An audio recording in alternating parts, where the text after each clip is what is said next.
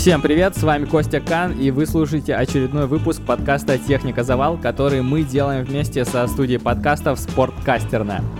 Этот выпуск снова будет посвящен новым локациям, а точнее людям, которые катаются где-то за рубежом, которые уехали давно или не очень и осваиваются в новых местах.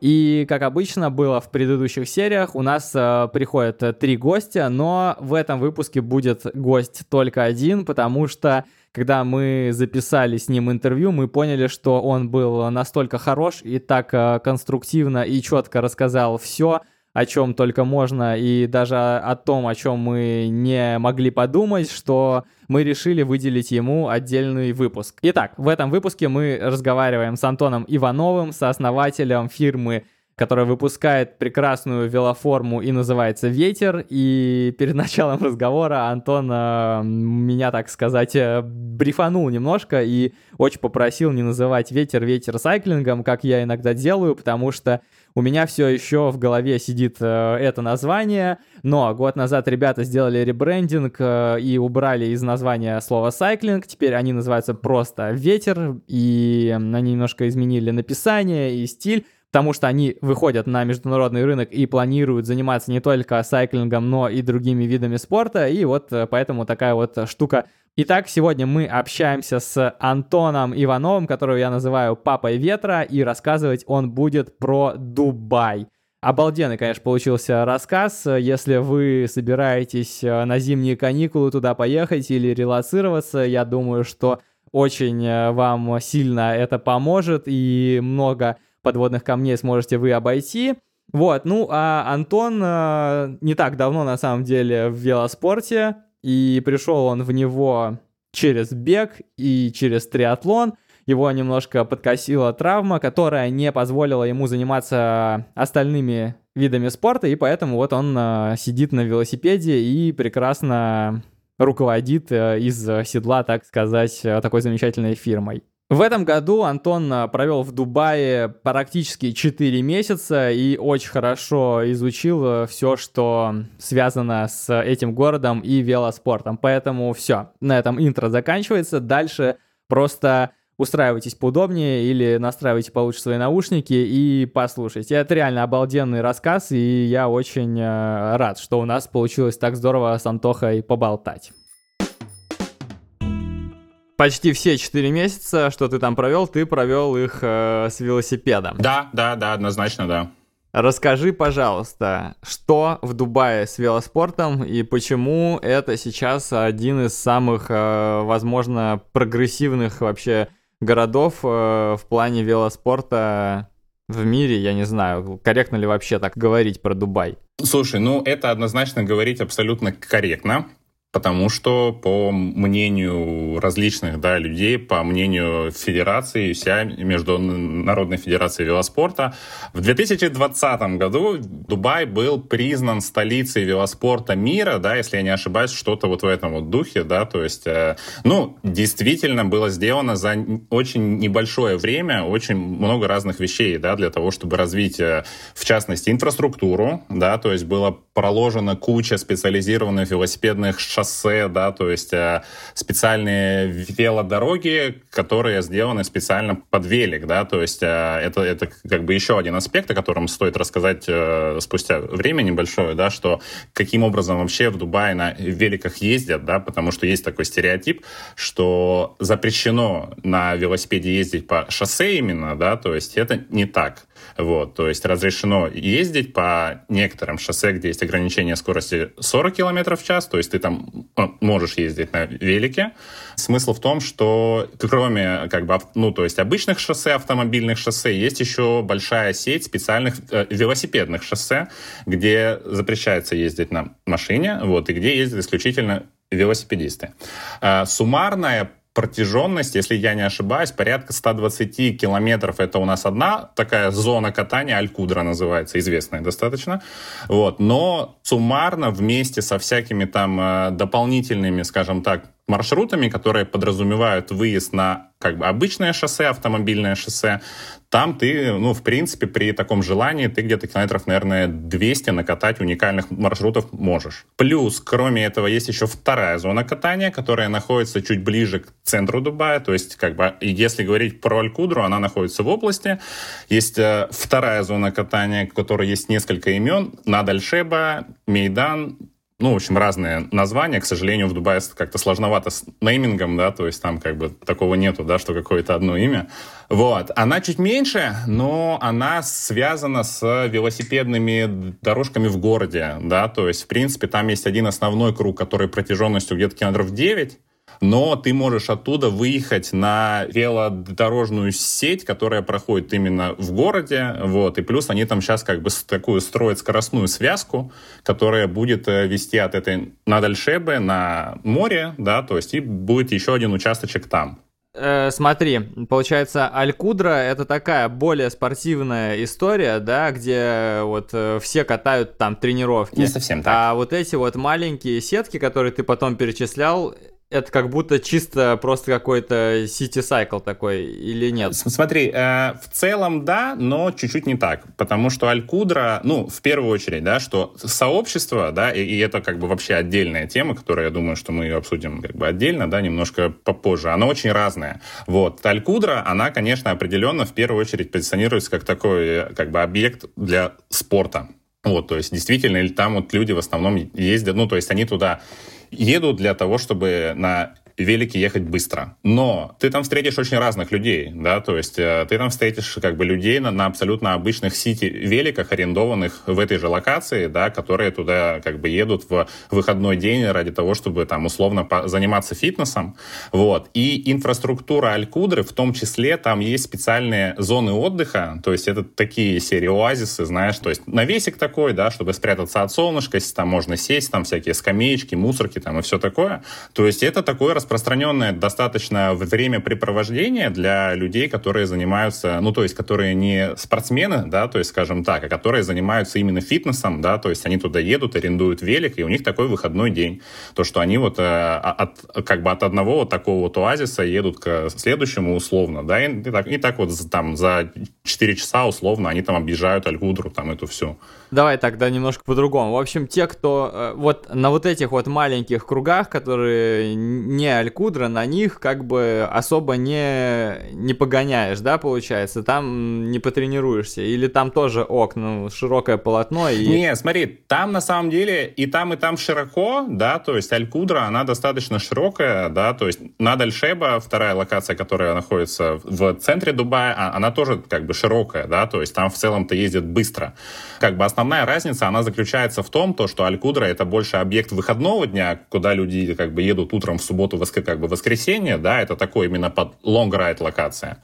А над Альшеба это локация больше под э, будний вечер, потому что она лучше освещается, потому что к ней как бы удобнее ехать, потому что она находится в центре условно, да, что тебе там, ну, там легкий выезд достаточно, но это все равно скоростной объект, и в целом при равном усилии как бы средняя скорость на Дальшебе, она будет выше даже, чем на Алькудре.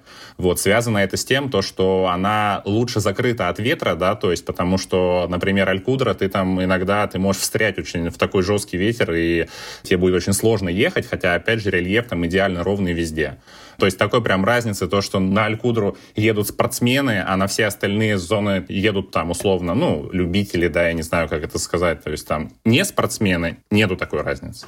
Насколько вообще по Дубаю реально передвигаться на велосипеде, например, как э, по Москве? Нереально, да, то есть вот в этом вот и раскрывается стереотип того, что в Дубае запрещено кататься по дорогам общего пользования. Не запрещено, но есть огромное ограничение, да, то есть ограничение заключается в том, что ты можешь кататься на велике только по тем дорогам, где ограничение скорости 40.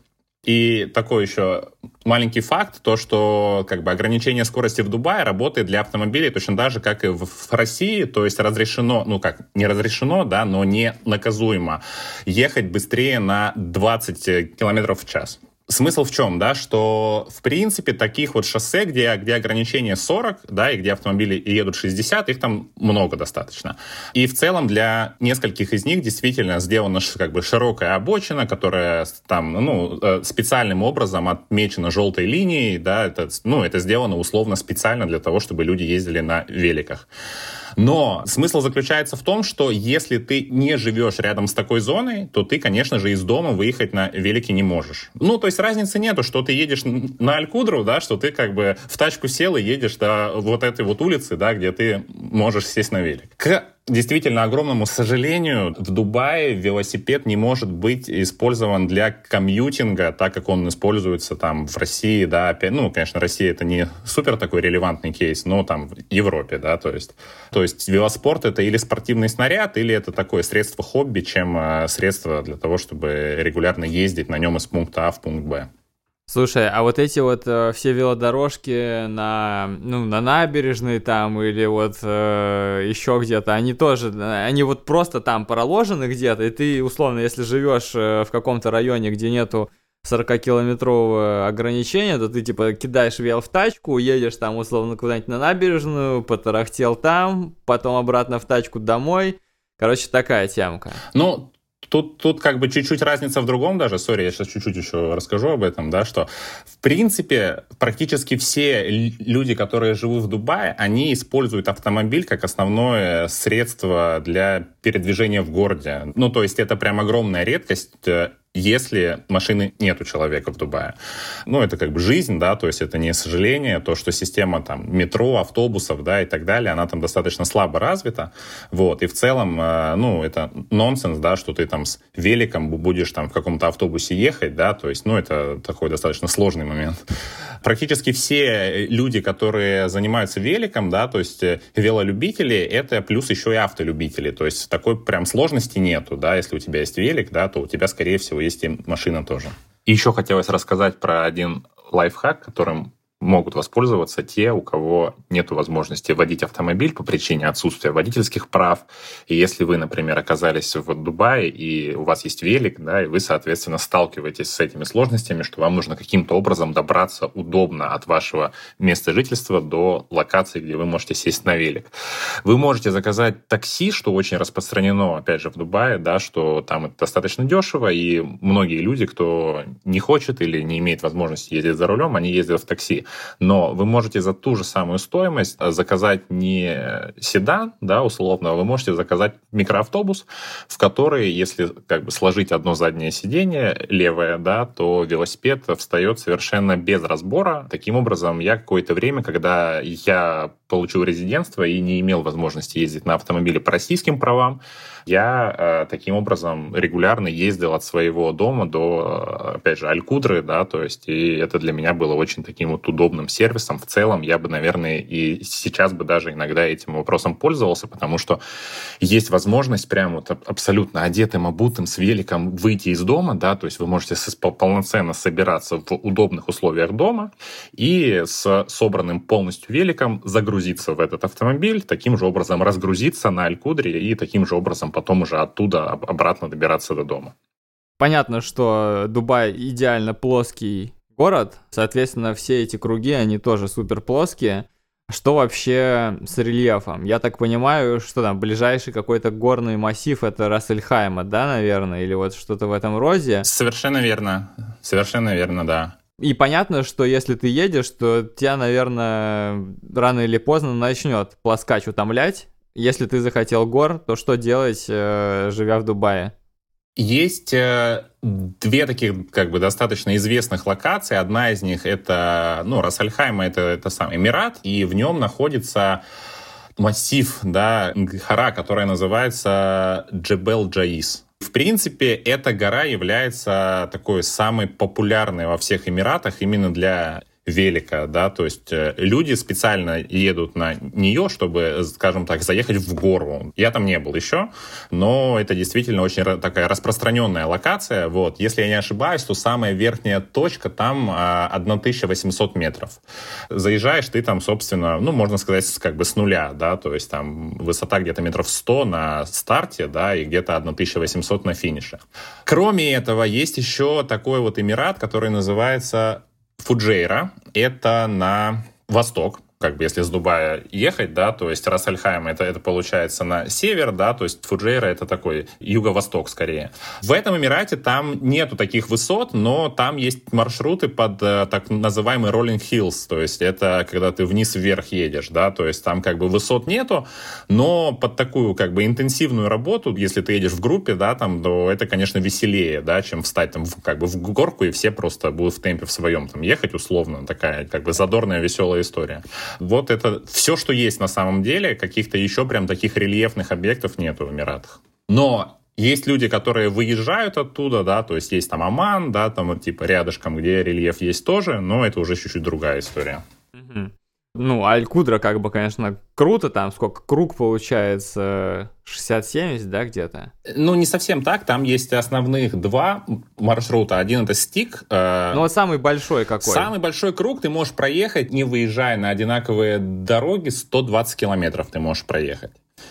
Это если ты едешь все абсолютно как бы удлиненные части, да, то есть там есть э, такие еще удлинители, как бы, ну, я не знаю, как это сказать, да, extensions, да, то есть э, но если ты их не едешь, то у тебя будет длина круга 84. Мысль, которая мне пришла сейчас в голову, вот ты просто едешь по пустыне, по вот этому огромному кругу с относительно качественным асфальтом. Это не скучно ли?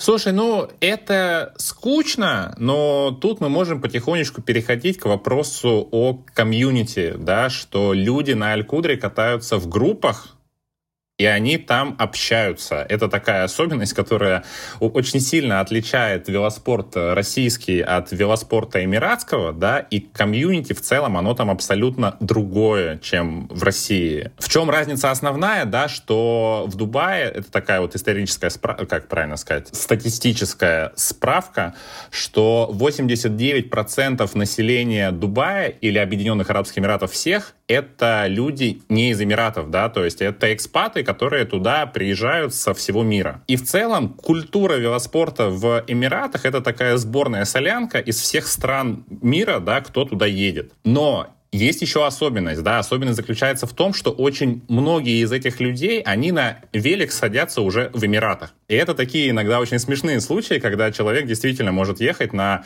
супер там сумасшедшем велике, да, там уровня S, там типа S-Works SL7, там, ну, то есть велик там за значительную сумму денег, верхняя линейка, да, там известных, скажем так, брендов, но он даже будет ехать не в специализированной одежде, да, то есть это будет обычная футболка Nike, скажем так, там, да, то есть вот, он будет однозначно ехать не в специальной обуви, да, то есть это будет абсолютно обычная обувь в топталках, да, то есть он будет ехать, но при этом у него будет велик там за 10-11 евро, там, образно говоря.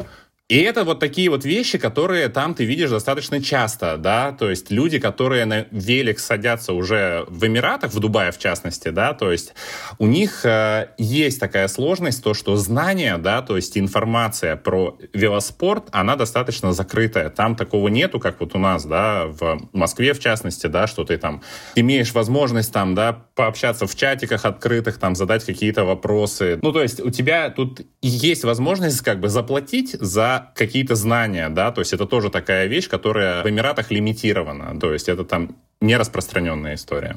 Выливается это все в то, что действительно иногда люди, они, ну, то есть они вот так вот как бы одеваются не из-за того, что у них денег нет, да, или еще чего-то, или там желания нет, да, это просто случается из-за того, что у них элементарно знаний нету о том, то, что это неверно, неудобно, да, что это не супер аэро, да, там вот эти вот истории все, да, что ты будешь ехать медленнее, если у тебя будет обычная футболка, а, а опять же в Дубае это супер важно, потому что ровный рельеф и все эти аэроаспекты, они там очень важны, да, то есть и вот эти вещи, они, конечно, выглядят забавно иногда, да. Но возвращаясь к тому вопросу, то есть мы сейчас так чуть-чуть осветили аспект э, про комьюнити негативный, да, то есть сейчас э, стоит, наверное, сказать о чем-нибудь хорошем. Что здорово, то, что люди действительно как бы значительно открытие, да, если сравнивать с Россией, то есть там абсолютно нормальная история, когда ты едешь один, ну, ребята, которые будут ехать в группе, они с тобой будут здороваться сами, да, они будут тебя там инвайтить, условно, ехать с ними, да, то есть это абсолютно нормальная история, взять и поехать э, с кем-то. И как бы разговор, который возникает в таких вот ситуациях, он выглядит, ну, как бы действительно очень органично, да, что это действительно нормальная история, да, то, что люди знакомятся так, начинают общаться, начинают ехать вместе,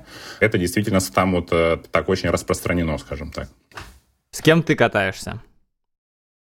Слушай, я катаюсь там с Расскажи группой... про свой клуб, расскажи про свой супер эксклюзивный этот клуб. В основном я катаюсь там с группой при магазине Cycle Hub. Это один из основных магазинов велоэкипировки, которые есть в Дубае. Вот. Плюс у них есть еще Racing Team. Это, ну, скажем так, они достаточно сильные, да, то есть у них есть там свои райды, я иногда с ними езжу. Плюс у них есть общие райды, да, там по воскресеньям утром, например, там собираются все желающие, кто хочет, потом уже в процессе райда происходит селекция, да, то есть разделяются по, скажем так, уровню, по силам. В Дубае однозначно сильнее не кто легкий, да, а кто жирный, вот, и поэтому это, конечно, это очень здорово, да, в том плане то, что абсолютные ваты, они там, конечно, решают. И не хочу, чтобы это звучало странно, но в целом уровень любителей в Дубае по сравнению с уровнем любителей в России ниже, да, то есть в целом люди слабее. Если говорить про ваты, то в принципе, да, имея FTP на уровне 250-270 ватт, если вы достаточно легкий райдер, если вы весите немножко больше, то, наверное, 280-290 ватт, в принципе, вы будете себя чувствовать комфортно в абсолютно любой группе. Опять же, ровный рельеф, и люди, они как бы стараются в основном там ехать мощно, но люди редко заморачиваются над тем, чтобы поддерживать себя в хорошей как бы физической форме в плане там жира, да, то есть веса там и так далее, вот. И, конечно же, энергообмен, да, то есть он там работает иначе немножко, вот. И, конечно, там задача зарядить минутку, да, то есть там и все, да, то есть нету такого, что там какие-то длинные интервалы на высокой мощности ехать, нету такой задачи. Возвращаясь к Cycle Hub, каким образом выглядят райды? Райды есть разные. Когда у них есть э, такие райды открытые для всех, там в целом организации особо нету никакой. То есть есть лидеры райда, это в основном сотрудники магазина и там их, там, скажем так, знакомые, плюс там это ребята из Racing Team. И, соответственно, остальные все, они там, ну, они висят, грубо говоря, за ними, да, то есть и все как бы едут, общаются. Иногда сменяются, иногда нет, но это такой получается хаос там. Ну, это все в любом случае органично достаточно выглядит. По вторникам утром есть э, райд 100 километров э, в темповом режиме. Средняя скорость примерно 40 километров в час, но райд едется ровными 5-минутными сменами.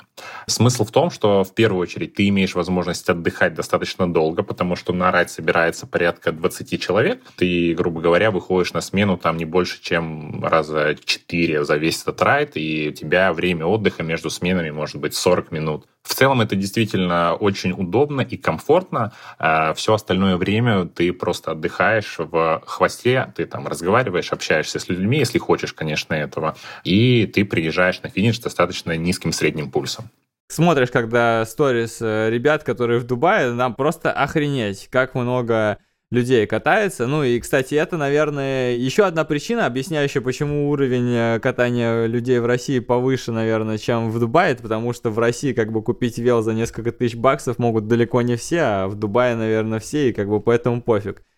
Как вообще много катается народу, я не знаю, ну, как это можно оценить, как много ребят, кроме, например, Cycle Hub, делают еще вот такие вот какие-то social райды, что-то типа пика, много кто это делает, да, и это заметно, потому что воскресенье утро это время, день старта вот таких вот social райдов, да, и там все собираются на одной стоянке, да, и ты видишь то, что там стоит там в 6 утра условно может стоять там 100 великов, много народу, да. Стоит сказать, да, что в целом отыскать людей, с кем поехать на такой райд, несложно но всегда организация, то есть вот это опять же разница с Россией, да, что здесь в России является достаточно распространенная история про то, что люди готовы заплатить за то, чтобы покататься в группе. Определенно, с инструктором, с тренером, ради того, чтобы развивать какие-то навыки. В Дубае эта история, она не столь распространена, то есть есть несколько э, знакомых для меня бизнесов, которые занимаются этим, один из них российский, и, в принципе, все те, кто организовывают подобные райды при магазинах, э, при каких-либо там велокафе, это не коммерческая для них история, то есть их основная задача заключается в том, чтобы таким образом собирать комьюнити вокруг себя, чтобы люди, которые ходят к ним на райды, после этого к ним туда возвращались, в магазин, в кафе, они пытаются их таким образом дополнительно заманивать, то есть если есть там э, кафе или что-то еще, они дают скидки, дают какие-то там дополнительные опции. В этом есть как плюсы очевидные, так и минусы. И минусы заключаются в том, что культура езды в группе очень низкая. Нету какого-то достаточно обычного уровня знаний, который есть в России касательно того, как нужно ехать в группе, что не нужно бросать, что ты должен ехать достаточно ровно, вот, чтобы всем было комфортно, кто едет за тобой в том числе. И вот этого там, к сожалению, нет. Но в целом идея касательно того, что люди собираются в сообщество и катаются не на какой-то коммерческой основе, да, это, я считаю, абсолютно здоровая тема, вот, и это действительно очень хорошо, то, что это есть.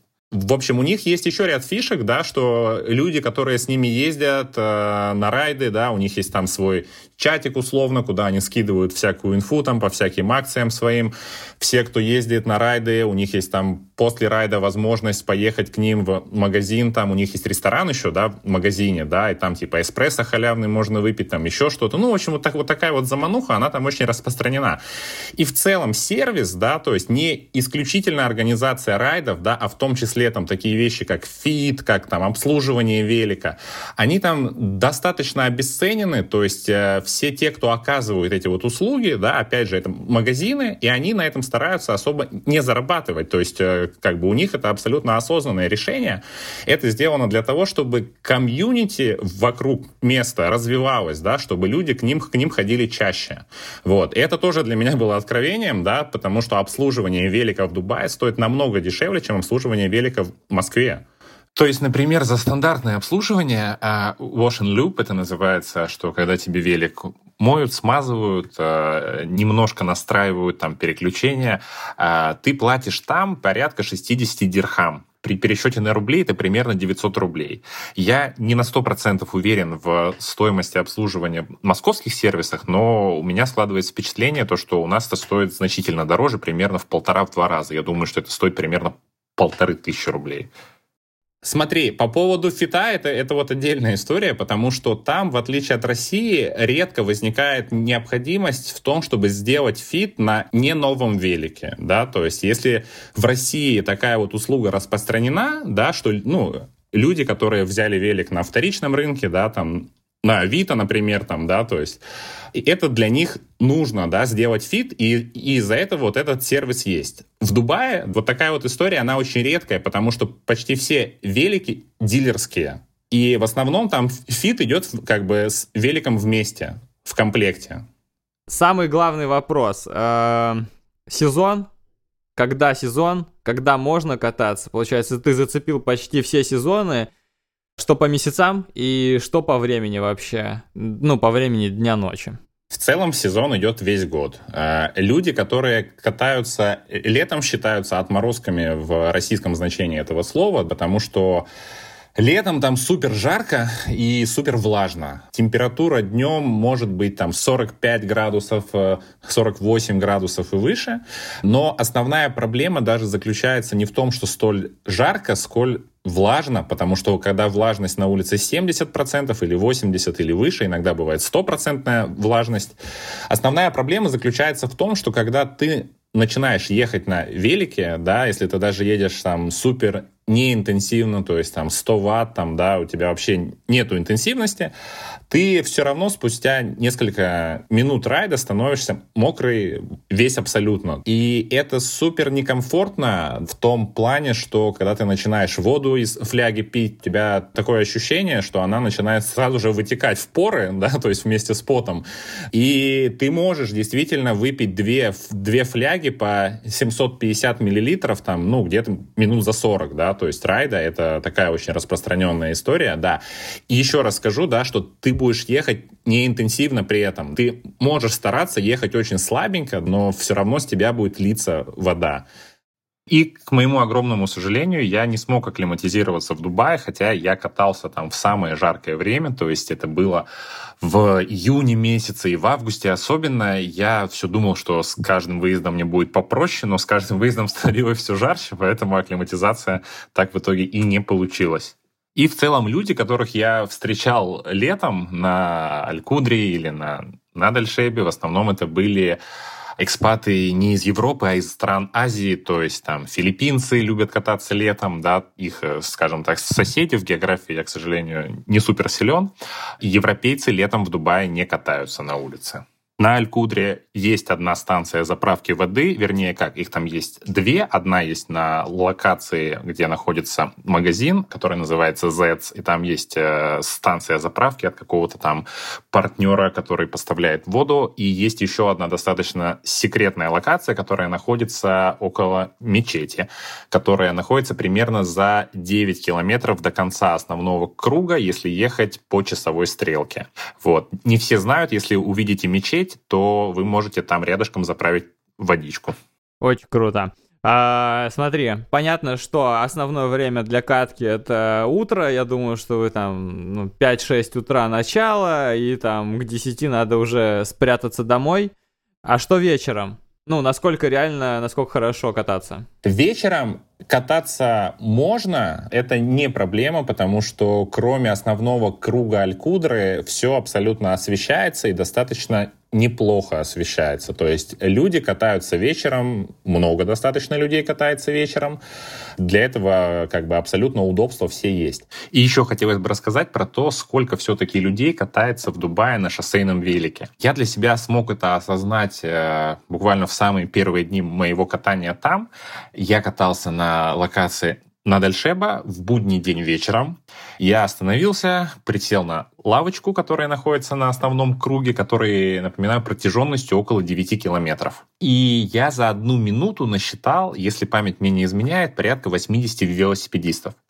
Круг протяженностью 9 километров, почти в два, чуть больше даже, чем в два раза длиннее, чем а, известный всем круг в Крылатском, малый круг. Ради интереса попробуйте посчитать летом, да, в самый высокий сезон, сколько вы за одну минуту встретите велосипедистов. Я понимаю то, что эта инфа не супер релевантная, но она просто дает возможность таким образом осознать все-таки, да, сколько людей, какой масштаб этого всего.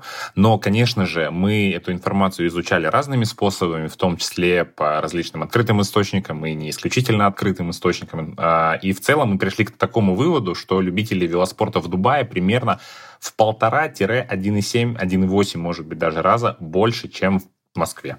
А вечером без фонаря там нормально кататься? Ну, ты говоришь, что хорошо освещено. Насколько хорошо освещено? В темное время суток однозначно лучше кататься с фонариком. Э, я когда первый раз выехал в темное время суток, я это понял сразу же, и на следующий день я себе фонарик там взял и спереди, и сзади. Не исключительно ради того, чтобы было видно лучше, да, потому что в таких ситуациях, конечно же, лучше там, э, там одеть джерси, на которой есть э, светоотражающие элементы. Это просто такой, скажем так, элемент локального стиля, да, что все, кто катаются в темное время, особенно это классно выглядит, когда вы едете в большой группе, и все это очень здорово иллюминируется. Это это действительно выглядит супер. Что касается амуниции, велосипедов и всего прочего, ну, я так понимаю, что Дубай — это место, где можно достать э, все, что угодно, но не очень дешево, да?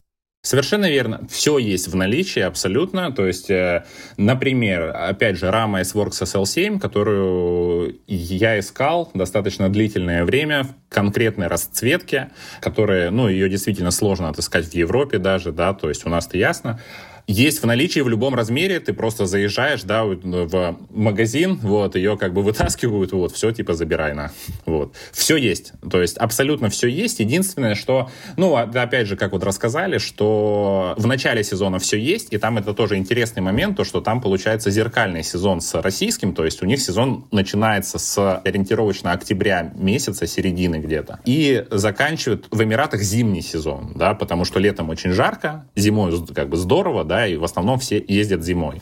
Единственное время, когда у них есть небольшие сложности с этим, да, то есть это вот весна, когда сезон заканчивается, когда уже с поставками там, э, ну, то есть ситуация такая, то, что все начинает распределяться на Европу больше, там, да, на рынке, где сезон на старте самом, у них там сложности иногда есть. Но вот э, сейчас, например, все, что хочешь, все абсолютно есть, да, там, дефицитные расходники Шимана, да, все, что хочешь, абсолютно.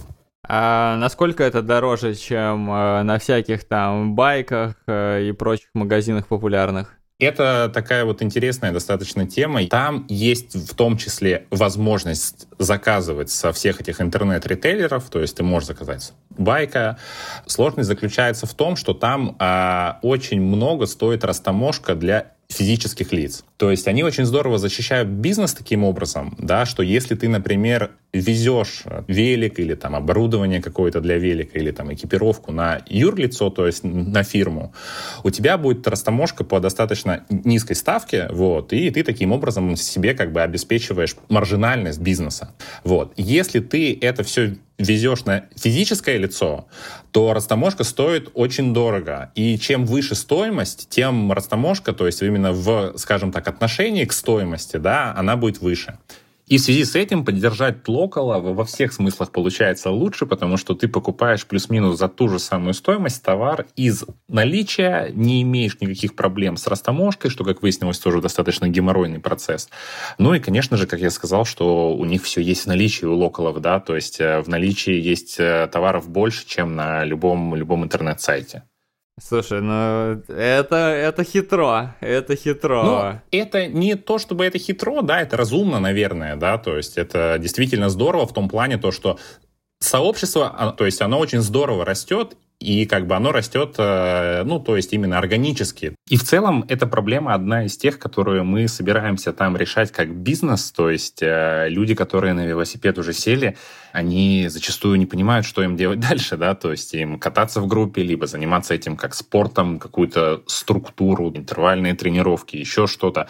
Но зачастую люди, которые взяли себе свой первый велосипед э, Дубае они не понимают, как на нем кататься правильно, и, вернее, даже не то, чтобы правильно, а то, какие у них есть опции, да, то есть что они на нем делать могут, кроме того, чтобы встегиваться, да, там, и крутить равномерно, или еще какие-то вещи. Как считаю я, это как бы одна из вещей, которую нужно решать, и чем быстрее это будет решено, тем э, лучше это сообщество будет выглядеть. Действительно, зачастую для людей абсолютно нормальная история — ехать в группе неровно, бросать, э, совершенно не думая о том, как будет тем, кто едет за тобой. И проблема в том, что люди не понимают то, что это неправильно, а так как они этого не понимают, они с этим и ничего делать не хотят. Вот. И поэтому, конечно, в группе бывает ехать достаточно некомфортно. В этом году очень много было велосипедных стартов. Просто капец, как много было в э, России стартов. Что в Дубае с этим, с любительскими именно? Это тоже одна из таких интересных достаточно тем, потому что в Дубае проводится достаточно много любительских стартов, именно велогонок, но проблема, как и в принципе в России, заключается в том, что нету какого-то одного всеобъемлющего ресурса, который может выдать всю информацию по всем стартам, которые в целом есть, да, то есть на самом деле старты есть почти каждые выходные, ну или может быть там Через выходные они есть точно. Но в итоге получается, что не все про них знают, не везде есть информация. В основном она расходится между чатами самих команд, которые участвуют в них, да, и получается такая достаточно закрытая история. Из основных таких стартов есть Гранд Фонда Дубай, который называется Spinis 92. Это старт, который раньше проходил в начале декабря. Я в нем участвовал в 2019 году. И сейчас он проводится в этом году, вернее, в следующем он будет проходить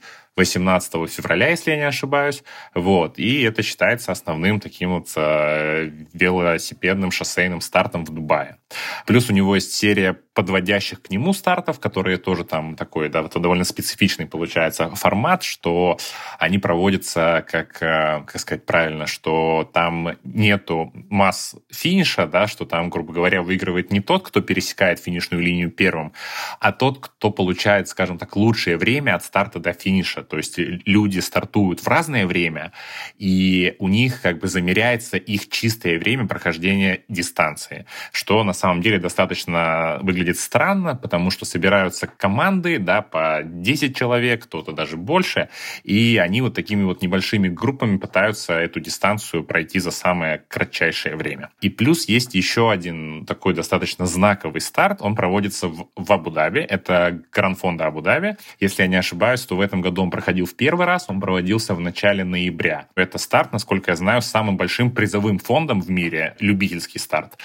На этой гонке призовой фонд по всем возрастным категориям и деньгами награждаются только спортсмены. Мастерс, то есть не элита, для них есть отдельный зачет, но они, насколько я знаю, деньгами не награждаются.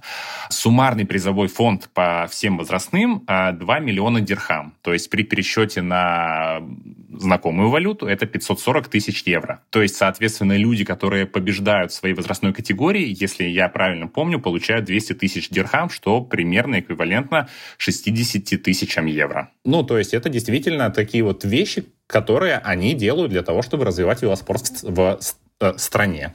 Вот, то есть они таким образом завлекают народ. Туда, наверное, дофига каких-нибудь полупрофиков, нет? Да, но они их всех выделяют в отдельный зачет элиты, и вот именно этот зачет, если я не ошибаюсь, не награждается деньгами.